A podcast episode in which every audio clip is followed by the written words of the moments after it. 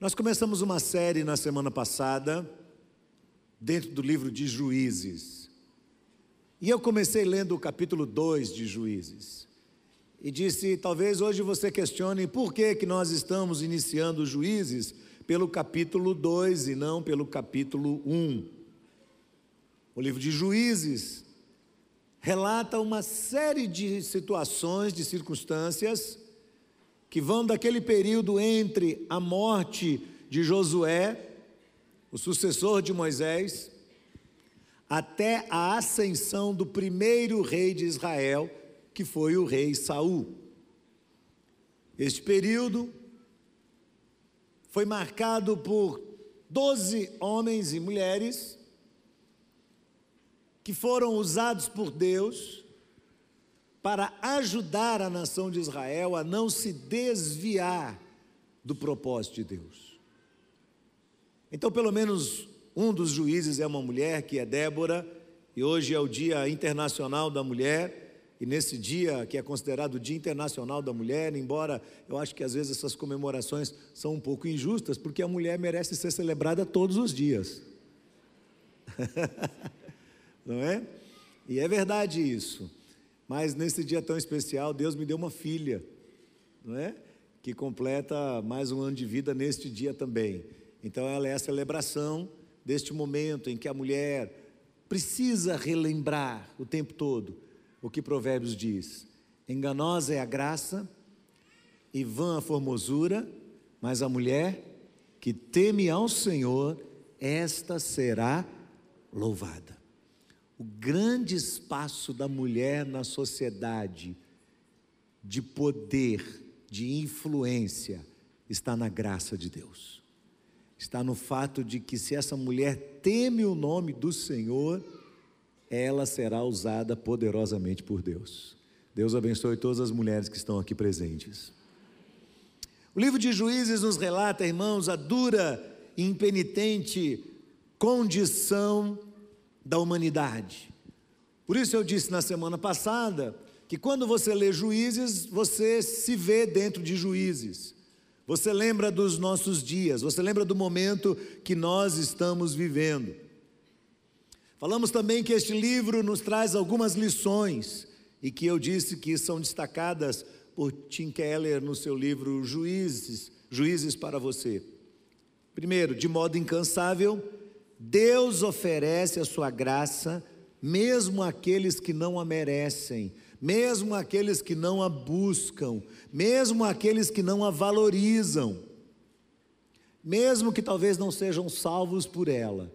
A graça de Deus, a graça de Deus é colocada à disposição do ser humano. Eu conheço muitas pessoas que dizem: Eu não aceito Deus do Antigo Testamento. O Deus do Antigo Testamento é um Deus que mata, é um Deus duro, é um Deus de impenitente juízo. E eu não consigo entender a forma como ele estabelece a sua ética. Isso acontece justamente porque às vezes a gente não compreende que por trás de, de desse Deus existe de fato a justiça absoluta, a retidão então, Deus jamais permitiria que alguém fosse morto no Antigo Testamento, no Novo Testamento ou nos nossos dias, se de verdade ele não soubesse o que está fazendo. Deus age por caminhos que nós nem sempre compreendemos. Mas uma coisa é inegável: de Gênesis 1 até Apocalipse 22, Deus sempre se manifesta por meio da sua misericórdia. As misericórdias do Senhor são a causa de não sermos consumidos. É a causa pela qual nós estamos vivendo. Então, de um modo incansável, Deus oferece a sua graça para quem não merece. Segundo, Deus quer governar todas as áreas da nossa vida e não apenas algumas delas. Eu vou focar um pouco mais nesse ponto hoje aqui. Terceiro, existe sim uma tensão entre graça e lei, entre condicionalidade e incondicionalidade, e nós não iremos resolver essa questão e só iremos compreendê-la quando estivermos na glória celestial. Quarto, nós precisamos de um avivamento contínuo. Como Deus desejava avivar o seu povo no tempo dos juízes, Deus quer fazer isso conosco também. Isso se nós queremos permanecer de pé, se nós queremos andar pelo trilho determinado por Deus para nós. Quinto, todos nós precisamos de um Salvador, de um juiz reto, justo, para quem os juízes humanos, os salvadores humanos apontaram, apesar dos seus defeitos. Apesar de serem humanos como eu e você, eles sinalizam a presença de Jesus, a chegada de Jesus a este mundo. E a última lição que aprendemos a semana passada é que Deus está no controle de todas as coisas. Seja lá qual for a situação, o Senhor permanece no controle de todas as coisas.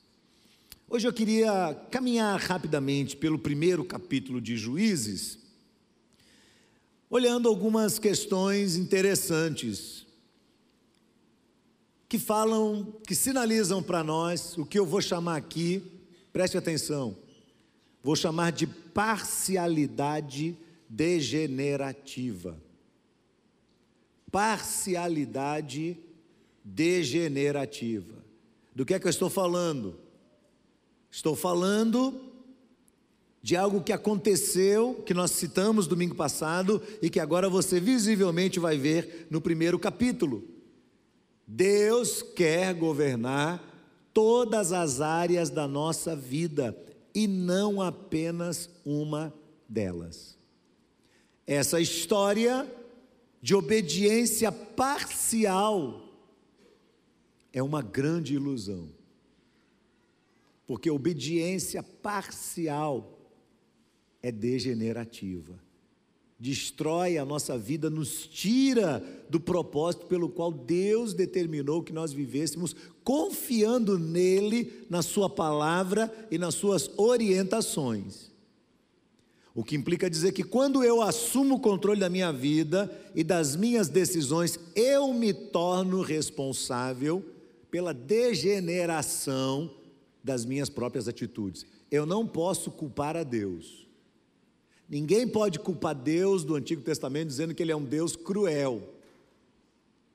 Porque o tempo todo Deus sinaliza por meio da sua misericórdia o caminho que tem que ser seguido.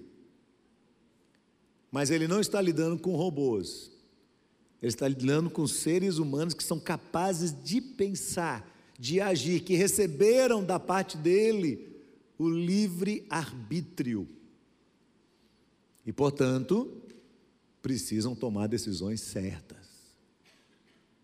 Não obstante a graça e a misericórdia de Deus continue sobre nós e, claro, através de Jesus, nos reparando, nos reconduzindo, nos reconstituindo, nos transformando, nos moldando, nos trazendo de volta ao caminho, e Deus faz isso com muita insistência nós somos responsáveis pelas nossas próprias decisões. Nós somos. Então, a razão pela qual domingo passado eu comecei lendo o capítulo 2 é porque o capítulo 1 já revela de cara essa tendência que nós temos de obedecer a Deus de uma forma parcial, o que acaba de verdade comprometendo o nosso discipulado. Então, só para você lembrar o que, que acontece: lá atrás, Deus escolhe Moisés para libertar o povo de Canaã, depois, o sucessor de Moisés é Josué, e o Senhor escolhe Josué e Caleb como sucessores, como líderes, eles são os dois únicos da geração anterior que entram, que atravessam para possuir a terra prometida. Lá em Josué, no primeiro capítulo, você vai ver que Deus faz a eles uma promessa mas a promessa de Deus, que está em Josué, capítulo 1, do verso 1 até o verso 9, essa promessa de Deus é condicional. Fica com a sua mão aí em Juízes, e eu vou rapidamente ler para você o texto de Josué no primeiro capítulo. Veja como há uma condicionalidade estabelecida por Deus. Sucedeu depois da morte de Moisés, servo do Senhor, que o Senhor falou a Josué, filho de Num, servo de Moisés, dizendo: Josué, meu, Moisés, meu servo, é morto. Levanta-te, pois, agora, passa esse Jordão, tu e todo esse povo, para a terra que eu dou aos filhos de Israel. Aí lá vai, ó. Todo lugar que pisar a planta do pé, do vosso pé, eu vou-lo tenho dado, como disse a Moisés. Isso é uma promessa. Todo lugar que vocês pisarem, eu vou dar a vocês, desde o deserto do Líbano até o grande rio Eufrates, toda a terra dos heteus, até o grande mar, até o poente do sol, tudo isso será o vosso termo. Outra promessa: ninguém te poderá resistir todos os dias da tua vida, como fui com Moisés, assim serei contigo.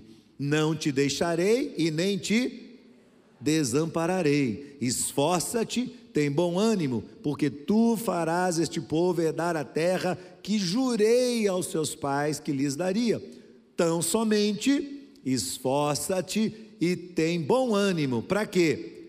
Para teres o cuidado de fazer conforme toda a lei que o meu servo Moisés te ordenou. Ouça bem: dela não te desvies, nem para a direita, nem para a esquerda, para que prudentemente te conduzas por onde quer que andares não se aparte da tua boca o livro dessa lei. Antes, medita nele dia e noite, para que tenhas cuidado de fazer conforme a tudo que nele está escrito. Então farás prosperar o teu caminho e serás bem-sucedido. Não te mandei eu? Esforça-te, tem bom ânimo. Não temas, não te espantes, porque o Senhor teu Deus é contigo por onde quer que andares. Uma promessa linda de Deus, mas uma promessa condicional. Eu vou cumprir sobre vocês o que eu prometi aos seus pais, mas tem uma condição: obedeçam a minha lei, obedeçam a minha palavra. Obedeçam. Se vocês obedecerem a minha palavra, o que eu orientar vocês fizerem, vocês vão trilhar pelo caminho que eu preparei para vocês. A ordem é muito simples, irmãos. Deus coloca as coisas de uma forma muito simples para nós. Não é Deus que é complicado. Quem é o complicado da história? Quer ver? Juízes capítulo 1. Juízes começa sinalizando a primeira batalha. A primeira de todas, Josué morre, distribui as terras, então iniciam-se as batalhas. E aí diz assim: Sucedeu que depois da morte de Josué, os filhos de Israel perguntaram ao Senhor, dizendo: Quem dentre nós primeiro subirá aos cananeus para pelejar contra eles? E o Senhor diz que Judá vai subir, porque eu entreguei esta terra na sua mão. Qual foi a ordem de Deus para ajudar? Vá e lute. Lute contra os cananeus. Verso 3, obediência parcial. Então, a tribo de Judá diz a tribo de, de, de Simeão, seu irmão: sobe comigo a minha. O que é que Deus mandou Judá fazer, irmãos? Em lutar. O que é que Judá fez? Pegou o irmão para poder ir junto. Deus mandou isso? Não mandou. Deus não mandou. Então ele pede ajuda de Simeão e eles vão pelejar contra os cananeus.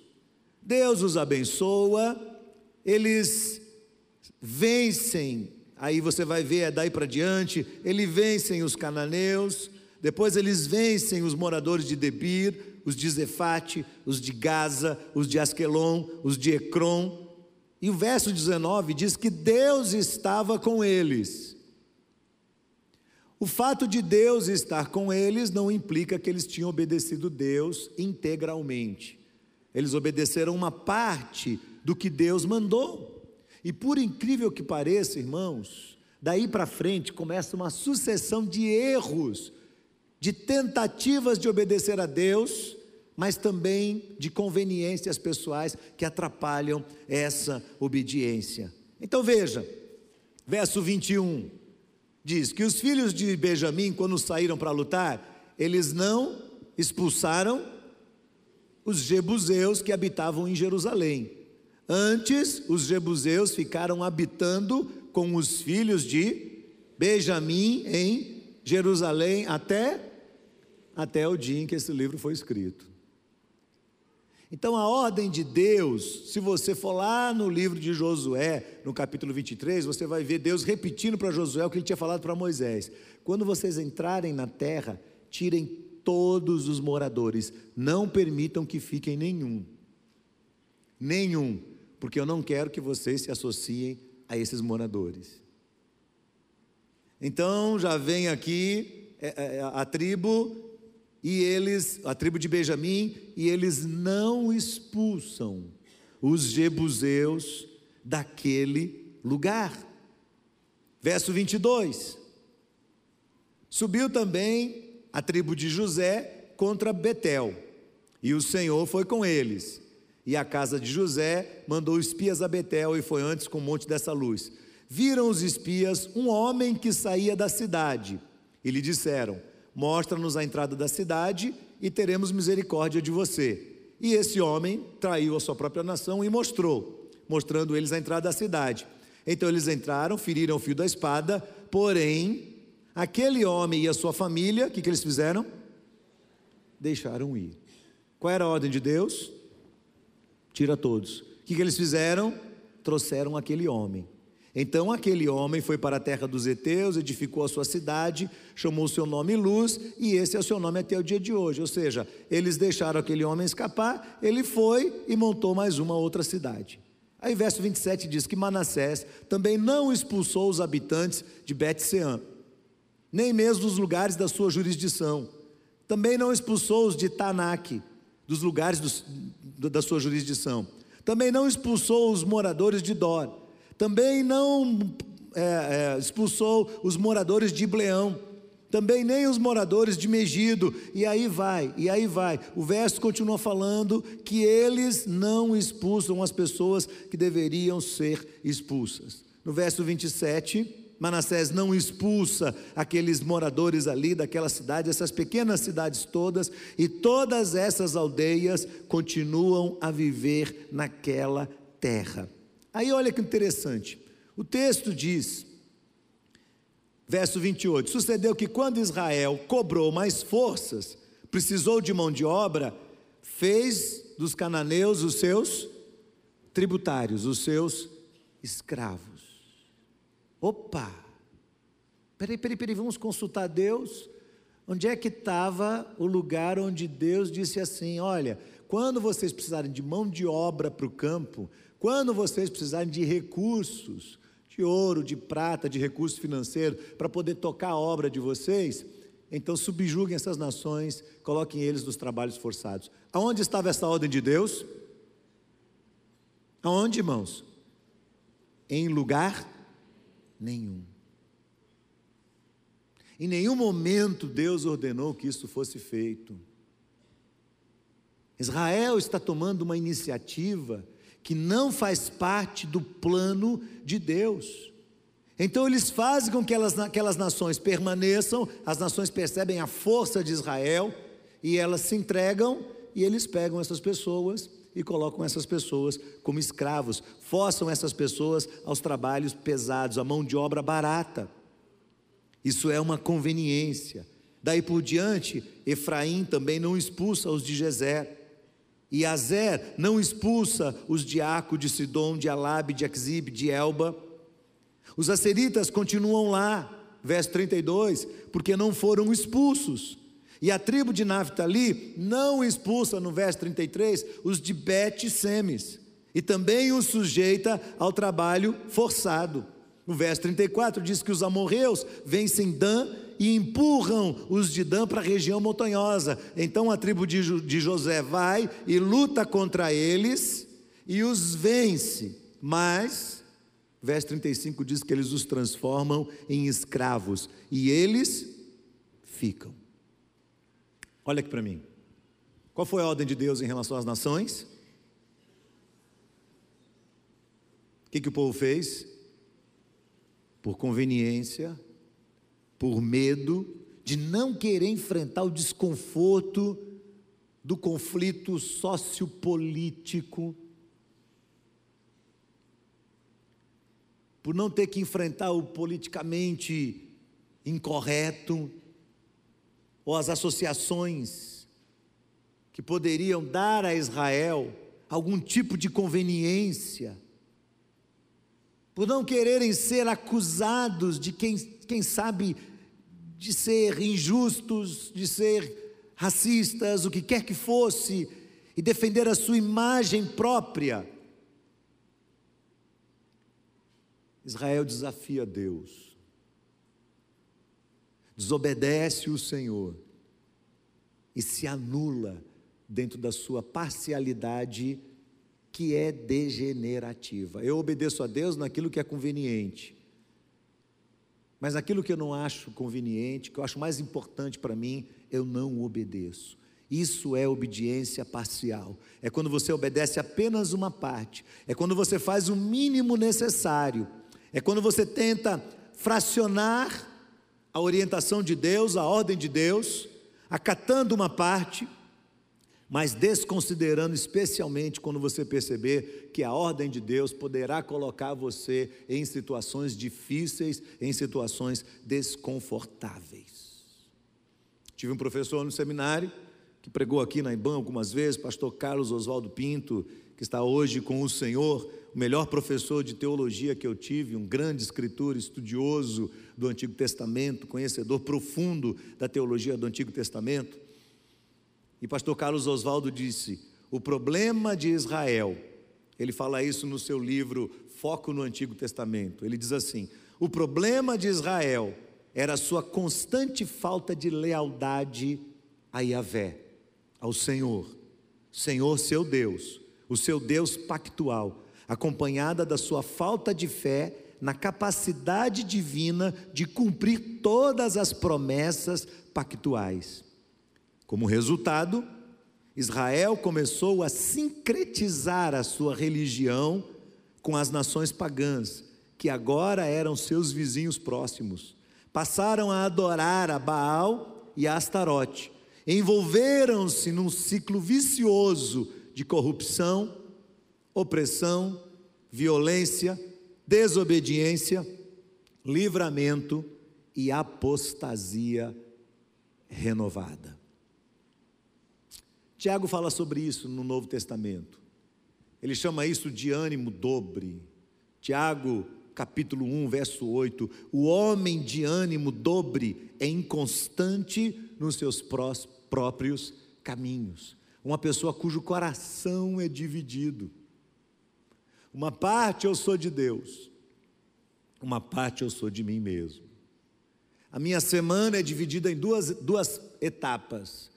Uma parte dela eu dou para Deus, a outra parte eu faço o que eu quero. Uma pessoa de ânimo dobre, ânimo fracionado.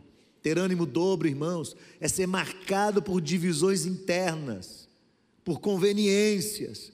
Nós podemos chamar isso de obediência seletiva. Aquilo que eu imagino que é bom para mim, eu obedeço. Mas aquilo que eu acho que pode ser desconfortável para mim, eu interpreto de uma outra forma nas Escrituras. Ou eu pego um outro texto da Bíblia para poder justificar a minha não obediência a algo que Deus está mandando. E as pessoas fazem muito isso hoje.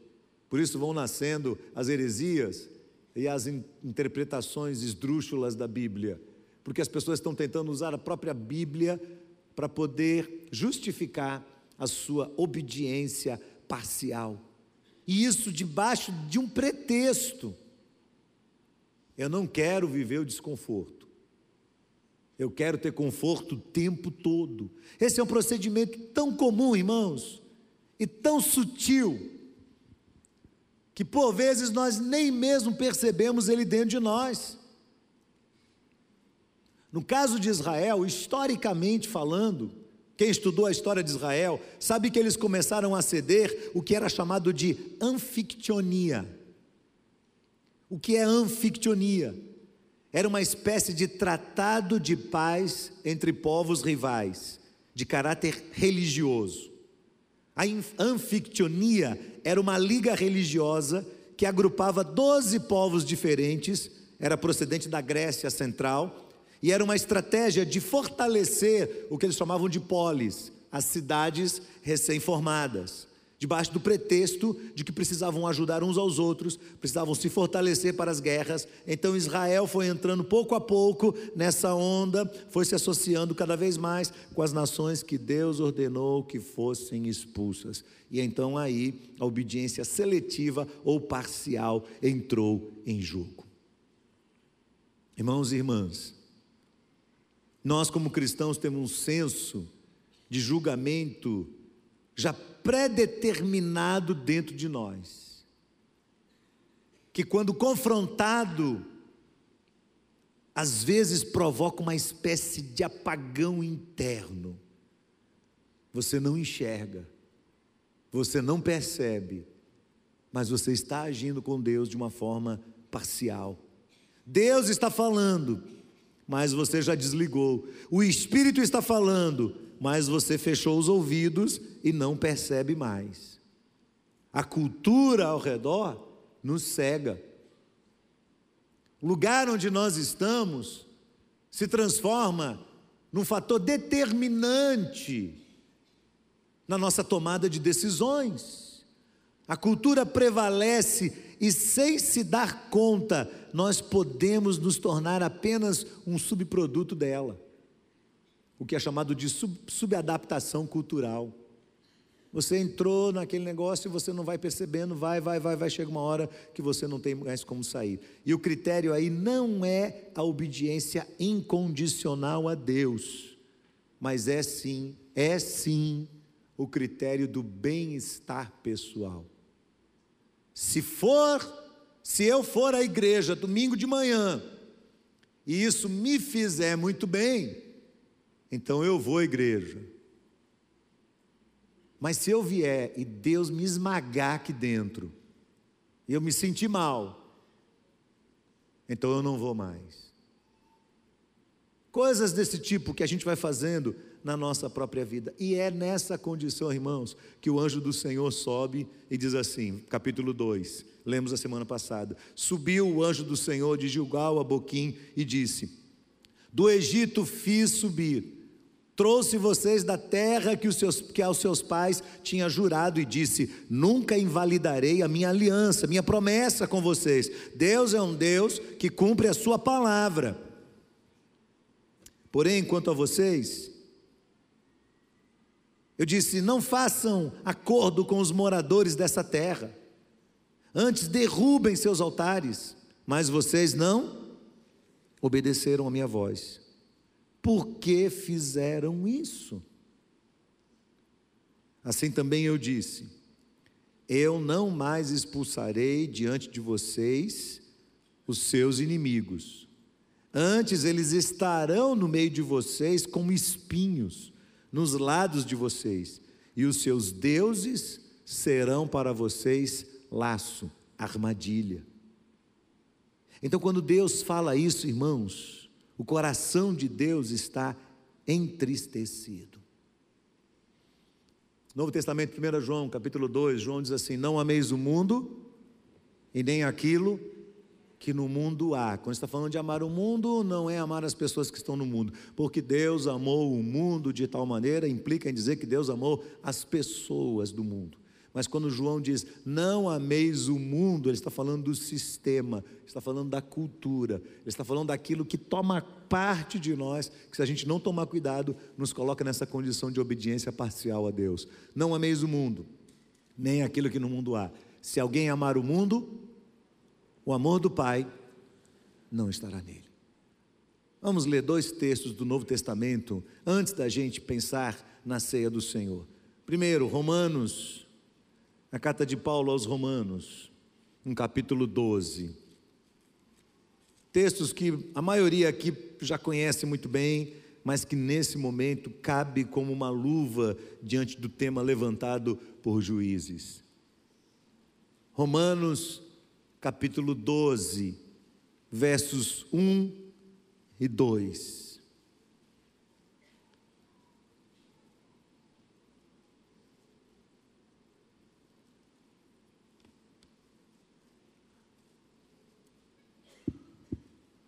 Romanos capítulo 12, verso 1 e 2. Rogo-vos, pois, irmãos, pela compaixão de Deus, que apresenteis os vossos corpos em sacrifício vivo, santo e agradável a Deus, que é o vosso culto racional. E não vos conformeis com este século, mas transformai-vos pela renovação do vosso entendimento, para que experimenteis qual seja boa, agradável e perfeita vontade. Você já parou para perguntar alguma vez por que, que eu não consigo experimentar a vontade de Deus? Talvez porque estejamos sendo parciais. E essa promessa de Deus é condicional. O que é que eu preciso para experimentar a boa, perfeita e agradável vontade de Deus? Não me conformar com este século, não me amoldar a este mundo, mas ser transformado na renovação da minha mente, pelo poder de Deus. Vamos ler um texto mais difícil ainda, 2 Coríntios, que é só um exemplo para nós da nossa tendência. Segunda carta de Paulo aos Coríntios, no capítulo 6.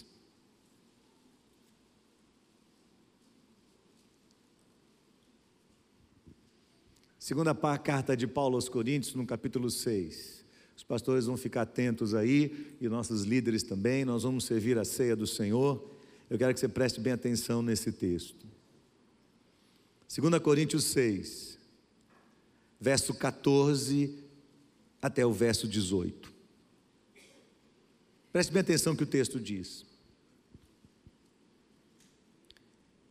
Não vos prendais a um jugo desigual com os infiéis. Porque que sociedade tem a justiça com a injustiça? Que comunhão tem a luz com as trevas? Que concórdia há entre Cristo e Belial? Ou que parte tem o fiel com o infiel? E que consenso tem o templo de Deus com os ídolos? Porque vós sois o templo do Deus vivente, como Deus disse: neles habitarei, entre eles andarei, eu serei seu Deus e eles serão o meu povo. Deus continua mantendo esse sentimento de exclusividade no seu coração em relação ao seu povo. Por isso, verso 17: Por isso, saí do meio deles, apartem-se, diz o Senhor, não toqueis nada que é imundo, e eu vos receberei, e serei para vós pai, e vós sereis para mim filhos e filhas, diz o Senhor Todo-Poderoso. Esse, irmãos, tem sido um dos textos mais desobedecidos da palavra de Deus pelos cristãos. Se você questionar assim, por que, que tudo dá errado na minha vida? Olha para trás, faz uma análise da sua, da, sua, da sua história e pensa bem: quantas vezes você tomou decisões, você assumiu riscos e compromissos, com pessoas que Deus diz para você: não é esse o caminho. Não é esse o caminho. Ah, mas Deus não é misericordioso. As coisas não se corrigem assim de um lado para o outro, irmãos. As consequências de algumas decisões nossas lá do passado estão reverberando 20 anos depois, 30 anos depois. Essas coisas continuam interferindo na nossa vida. E às vezes elas são usadas pelo inimigo para tirar a paz do nosso coração.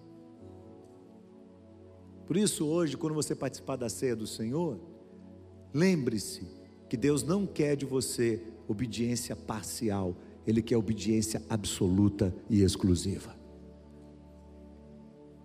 Você está entendendo isso? Baixe sua cabeça, feche seus olhos. Eu peço que os pastores venham aqui à frente, os líderes venham aqui à frente, por favor, líderes de pequenos grupos ou líderes de ministérios. para que nos ajudem a distribuir a ceia do Senhor.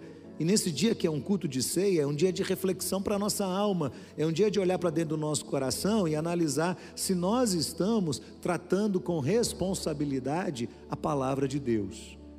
Então, aí, com sua cabeça baixa, seu olho fechado, responda algumas perguntas para mim. O que o Senhor tem deixado para você como ordem ou como orientação para a sua vida, na Sua palavra?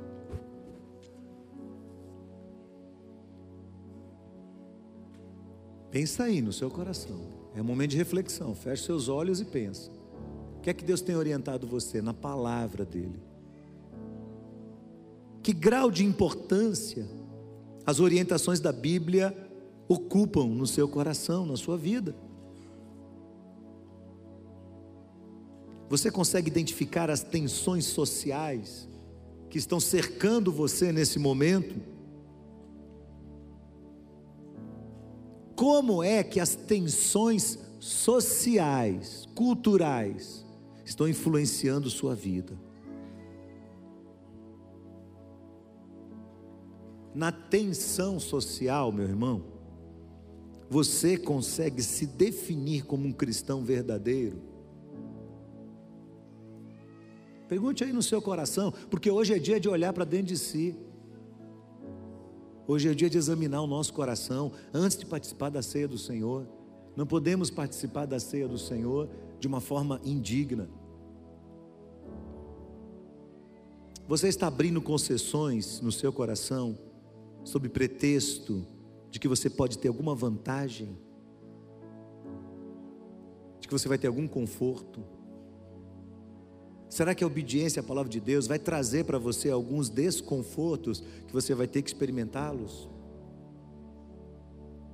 Como você poderá ter o poder do Espírito de Deus sobre a sua vida se os inimigos estiverem se acomodando dentro de você? As orientações de Deus são a referência da sua ética Qual a possibilidade hoje, hoje, analise seu coração, de você estar sendo parcial com Deus, estar se utilizando de parcialidade com o Senhor? E se você notar que existem áreas da sua vida que você já era para ter dado um basta e você não deu, ou mesmo áreas que você, infelizmente, já mesclou lá atrás, já sincretizou lá atrás. E você vai perceber que em Juízes o Senhor diz: os inimigos não vão mais embora, eles servirão como uma forma de testar o seu coração. Eu quero desafiar você a dizer para Deus: Deus, eu confio que o Senhor sabe o que está fazendo na minha vida. Eu nunca vou dizer que o Senhor é injusto, não. Eu vou confiar no Senhor, vou depender do Senhor, vou obedecer ao Senhor e daqui para frente vou me esforçar o máximo que eu puder para não ser parcial, mas te obedecer de verdade, como a tua palavra orienta.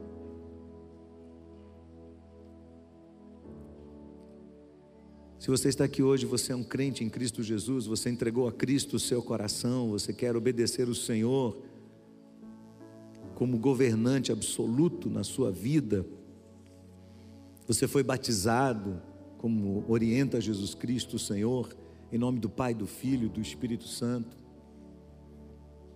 Você está em comunhão com Deus, você está confessando a Deus os seus pecados. Você deve participar da ceia do Senhor. E ao participar da ceia, o que você vai estar fazendo é renovando o seu compromisso de fé em Cristo. Você vai estar hoje dizendo: Senhor, eu quero te obedecer em todas as coisas, em tudo, eu quero obedecer ao Senhor. Não só naquilo que é conveniente para mim, mas se o Senhor me der alguma orientação e ela me for desconfortável, ainda assim eu quero depender do Senhor. Você tem coragem de fazer isso? E se é assim, aqueles que vão participar da ceia vão se colocar de pé e permanecerão de pé até que recebam os primeiros, os dois elementos da ceia. Vão receber juntos. Os irmãos que vão entregar a ceia, vou, vou dar uma orientação aqui. Por favor, não separem o pão do vinho das bandejas. Coloquem sempre, entreguem junto pão e vinho, tá bom? Para que a gente entregue para todos e todos recebam de uma só vez. Se você vai participar da ceia do Senhor, se coloque de pé neste momento, em espírito de oração, confiando na graça do Senhor. Receba o pão, receba o cálice, o cálice da comunhão com Cristo Jesus, o cálice da nova aliança, do seu sangue derramado na cruz do Calvário a favor dos nossos pecados. Esta é uma manhã de renovação espiritual. Esta é uma manhã de avivamento sobre a nossa vida, irmãos. Os irmãos creem nisso? É momento de renovação do nosso compromisso com Deus. E você pode fazer isso aí com muita seriedade. Dentro da sua alma, busque no fundo do seu coração: Senhor, eu quero comunhão com o Senhor. Eu quero participar de novo do sofrimento de Cristo. Eu quero relembrar que Ele sofreu na cruz do Calvário para me limpar de todos os meus pecados. E se eu tenho falhado com o Senhor, eu quero mudar isso de hoje para frente. Em nome de Jesus. Aqueles que receberem, por favor, se assentem para que nós possamos identificar todos e servir todos os que vão participar em nome de Jesus.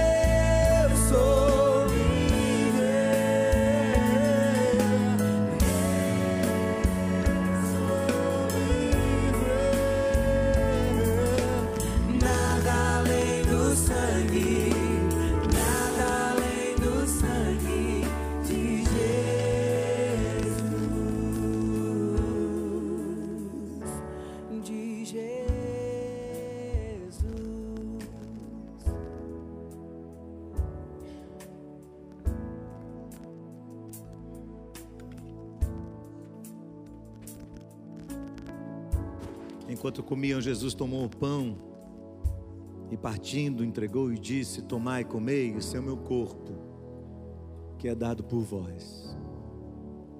É dado por vós. Fazer isso em memória de mim. Este é o corpo de Cristo, pão vivo que desceu do céu. Os nossos pais comeram maná e morreram. Mas este pão nos dá a vida eterna. Vamos comer todos juntos, irmãos.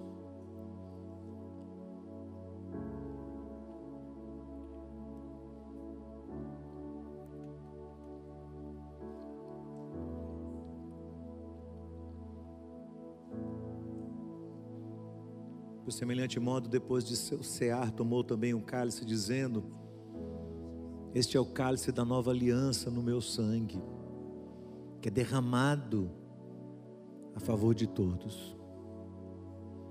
O sangue precioso de Jesus Cristo, que nos lava de todo pecado, que nos deixa branco como a neve, que nos limpa, que nos restaura, o sangue de Jesus. Se andarmos na luz como Ele está na luz, temos comunhão com os outros. E o sangue de Jesus, o seu Filho, nos purifica de todo o pecado. Vamos tomar todos juntos, irmãos.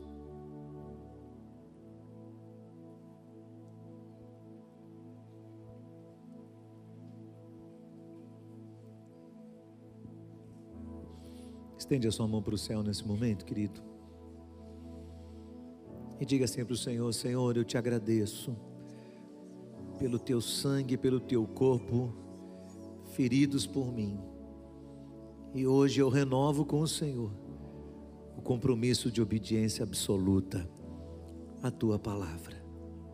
Não me permita me associar com aquilo ou com aqueles que podem ameaçar a minha fé e a minha dependência e a minha confiança no Senhor.